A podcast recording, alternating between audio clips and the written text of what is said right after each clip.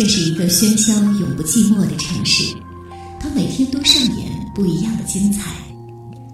我们传递健康的生活方式，讲述智慧生活的话题，生活好风尚，您的专属生活家。我是依然，欢迎你的到来。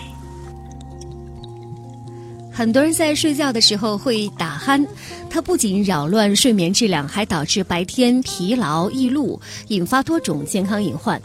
引起打鼾的因素有多种，其中就包括饮食。因此，从饮食方面做一些改进，就有望做到睡觉不打鼾。美国的医学日报近日归纳了有助于防止打鼾的六种食物。第一是豆浆。对于打鼾的人来说，豆浆是比牛奶更好的选择，因为牛奶等乳制品会在呼吸道内形成粘液，成为几种呼吸疾病的根源之一。过量的饮用牛奶还会生痰，造成呼吸道充血堵塞。还有些人对乳糖有着过敏反应，导致鼻腔肿胀，从而引发打鼾。第二就是茶。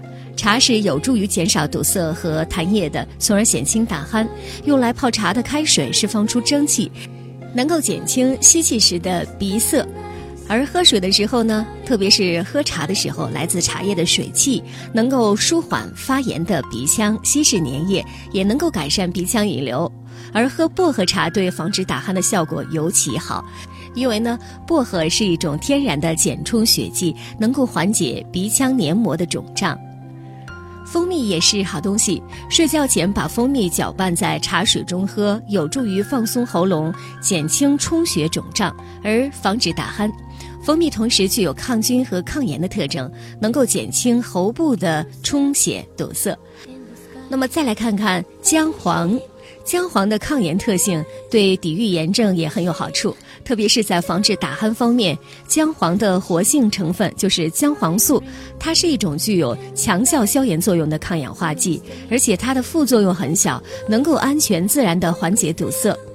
姜黄在菜市场调料柜台和一般的中药店都是有卖的，可以直接煮水喝，也可以用来做菜熬粥。接下来的鱼肉也是一项又能够防止打鼾，又能够呢使我们补充蛋白质的美食，所以把吃红肉的习惯改成吃鱼肉，能够让人睡个安稳的好觉，而且不打鼾。红肉当中的饱和脂肪酸会刺激鼻腔，因为饱和脂肪会产生大量的花生四烯酸。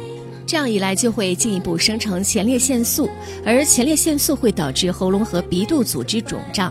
相比之下，食用来自于鱼肉和豆类的蛋白质是不会增加前列素的含量，而且鱼肉当中的脂肪酸有助于减轻炎症。再来看洋葱，虽然食用洋葱后的口气不算好，但它却是克服打鼾的救星，因为洋葱具有抗炎的特性，有助于清理鼻道，从而让更多的空气。